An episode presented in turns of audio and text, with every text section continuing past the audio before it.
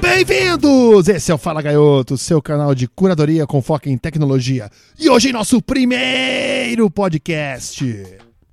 Eu trabalho com tecnologia há pelo menos 23 anos. Recentemente, pelo menos nos últimos 5 anos, eu venho procurando bastante sobre ciência de dados. Mais especificamente, lá no começo, 2012, 2011, análise preditiva, segmentação barra clusterização, e sempre percebi que falta muito conteúdo em português. Com o passar dos anos, acabei aprendendo um pouco mais diante das pesquisas que eu realizava em sites da gringa, ou até mesmo algum material que achava no Brasil, softwares de EAD, portais, entre outros pontos. Só que eu percebi que tem muita coisa que aparece que está ligada a modismo, que não é novidade para ninguém. Então eu resolvi tentar contribuir, realizando uma curadoria mais específica, lendo diretamente os sites. Então essa é a ideia. Bora começar? Notícia de hoje: Analytics India Magazine. Engenheiros de software tornaram-se jogadores chaves em equipes de ciência de dados. Primeiro ponto comentado é sobre a confusão que existe entre determinar a principal função dentro de um projeto de ciência de dados. O texto, quando ele fala de engenheiro de software, na verdade ele está falando de engenheiro de dados.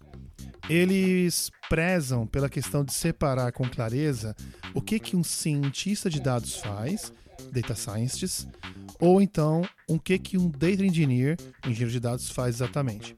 Particularmente gosto bastante dessa abordagem, até porque eu vejo no mercado e executo bastante.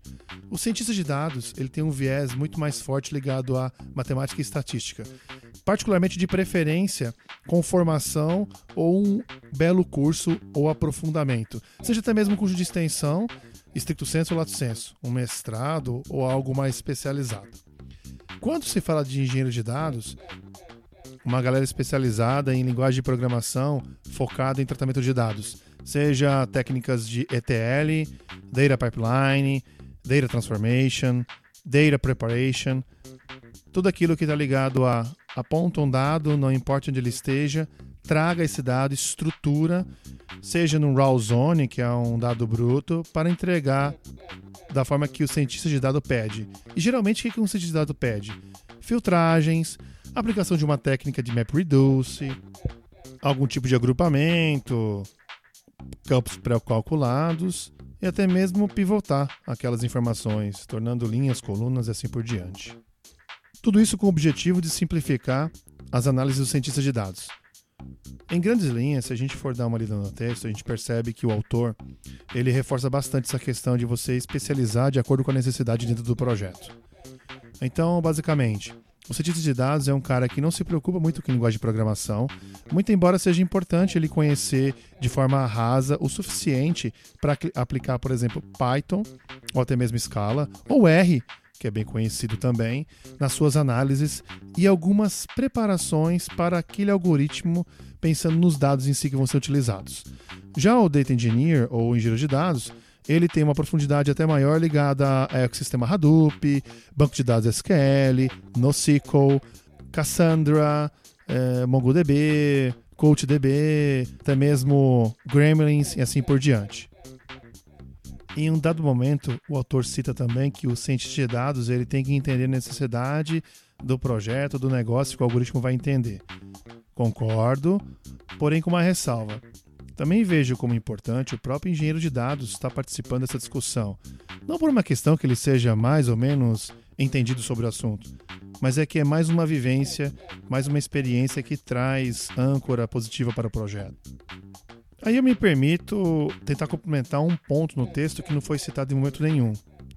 O responsável pelo negócio, ou em alguns projetos até mesmo o próprio PO, mas efetivamente um analista de negócios que entenda sobre aquele business, aquele assunto que a gente está tratando, que está se buscando uma resposta, seja de uma hipótese ou de uma pergunta de negócio. Este cara, esse papel, essa pessoa tem uma importância muito grande, porque sem ela não existe projeto. No final, ainda há um comentário, uma ressalva sobre a importância do engenheiro de dados focar na construção da API ou API, que seria a camada de comunicação ou entrega do resultado em si para algum tipo de programa ou até mesmo alguma ferramenta de visualização de dados, Data Visualization nesse caso. Essa API, por sua vez, ela implementa ou embeda, né? Você coloca dentro dela o algoritmo que foi criado pelo cientista de dados e agora vai ter o seu input conectado a todo o processo feito anteriormente e o seu output também conectado, que é a saída da API, seja por uma interface apenas ligada a dados, algum serviço baseado em RESTful ou até mesmo camada semântica para entrega das informações. Senti falta de falar um pouquinho sobre deploy, seja de forma manual ou usando técnicas de DevOps. Seria basicamente você promover programas criados em ambiente de desenvolvimento e homologação para ambiente produtivo. Acredito que por hoje é só, pessoal. Temos assim nosso primeiro podcast. Fica à vontade para trazer dúvidas, sugestões no e-mail correio@falagaioto.com.br. Muito obrigado pela colaboração, participação e até a próxima. Tchau.